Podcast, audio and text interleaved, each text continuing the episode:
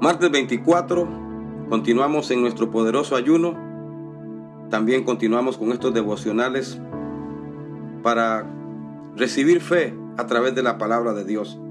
En el día de ayer vimos lo que hizo Josafat ante el imposible que enfrentaba, un ejército invasor que venía para destruir la nación.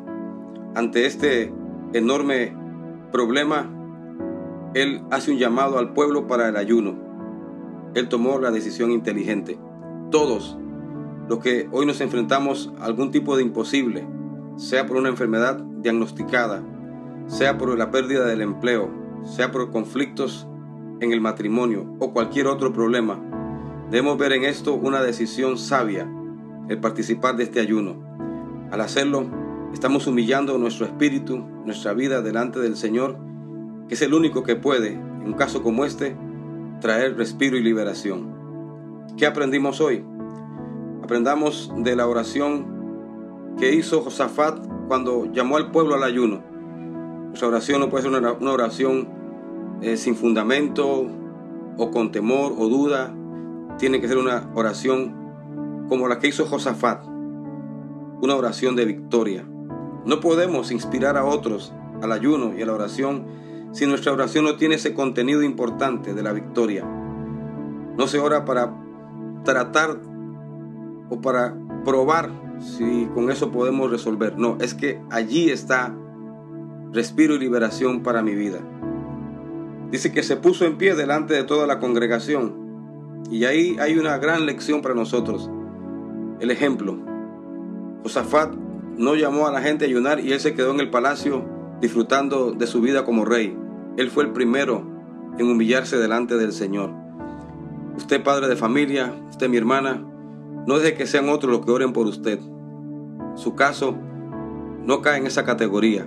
Usted sabe bien que nos toca ponerle cara al problema, tomar nuestra responsabilidad. Y es ahora cuando nos toca entonces con el ejemplo inspirar a los muchachos, a todos en el hogar, para buscar de Dios. Josafat se puso en pie delante de la congregación. Él iba delante del pueblo en aquel clamor a Dios para pedir liberación de aquel ejército que se ha levantado sin motivo alguno para destruirlos. Lo segundo que él hizo fue declarar abiertamente, Señor, dijo, versículo 6 del capítulo 20, tú tienes el dominio. Bendito sea Dios. El dominio no lo tiene la enfermedad. El dominio no lo tiene la pobreza. No le entrega el dominio del problema al enemigo. Dios tiene el dominio. Dios domina sobre todas las cosas. Él está por encima de todo. Él es por encima de lo que el médico dijo. Él está por encima de lo que dicen los expertos para este año de pandemia, donde se pronostica eh, una cadena de quiebras y de fracasos y de bancarrotas increíbles para los comercios en todos los campos. Así que eso es lo que estamos escuchando. Ante todo esto, este triste panorama, nos corresponde entonces decirle, Dios, tú tienes el dominio. Declárelo hoy mientras está orando con su familia. Ore con esas convicciones. No ore dejando lugar a la duda y al miedo. Ore con claridad. El mundo espiritual al que nos enfrentamos sabe cuando hablamos con propiedad.